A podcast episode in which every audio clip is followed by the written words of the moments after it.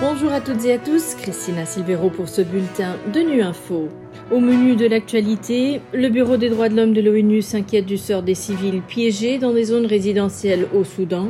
Le Comité des Nations Unies pour l'élimination de la discrimination raciale dénonce les allégations de violences policières en Argentine. Enfin, nous entendrons le témoignage d'un jeune entrepreneur nigérien engagé.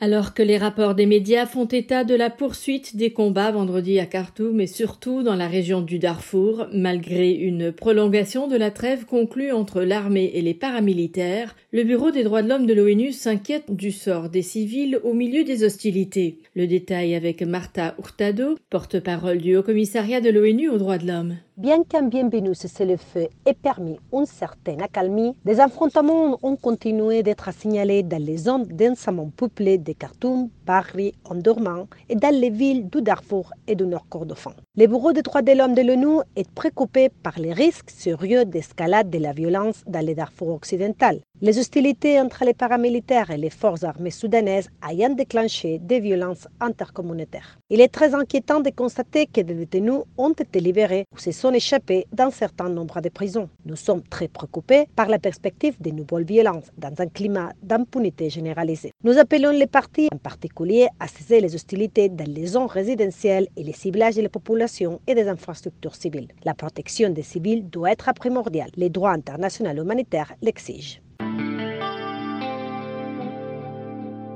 Lors de la présentation de ses observations finales sur la situation de six pays ce vendredi, le Comité des Nations Unies pour l'élimination de la discrimination raciale s'est déclaré préoccupé par les allégations de violences policières en Argentine, y compris les cas ayant entraîné la mort.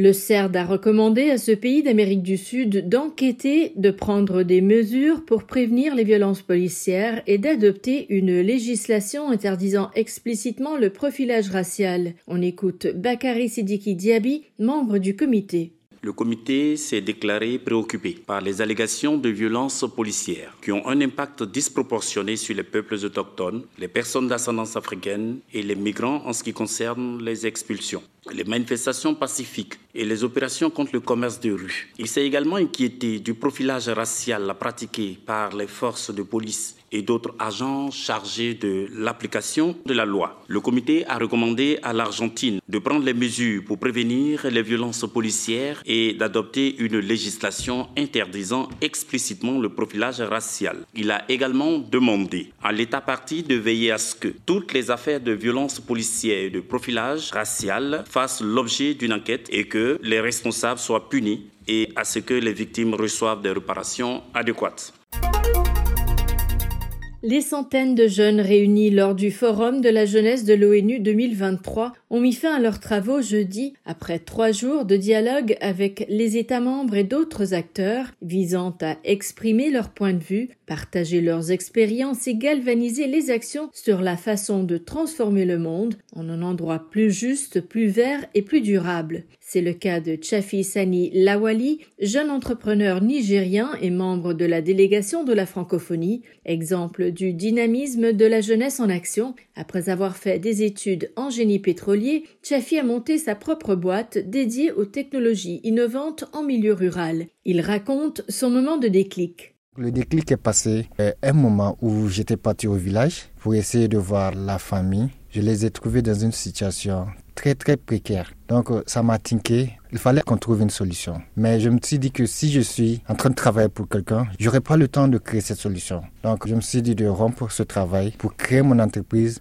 où je vais pouvoir créer de la valeur, créer de l'emploi, mais surtout créer des solutions qui vont résoudre les problèmes de la communauté. Vous savez, en milieu rural, surtout au Sahel, l'accès à l'électricité est très très rare à peine 2% de la population rurale a accès à l'électricité.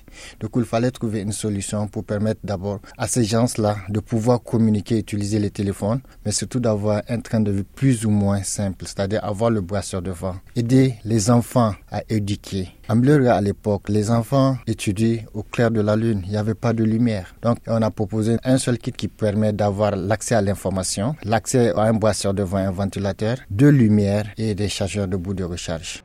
Voilà, fin de ce bulletin de Nu Info. Merci de votre fidélité. À bientôt.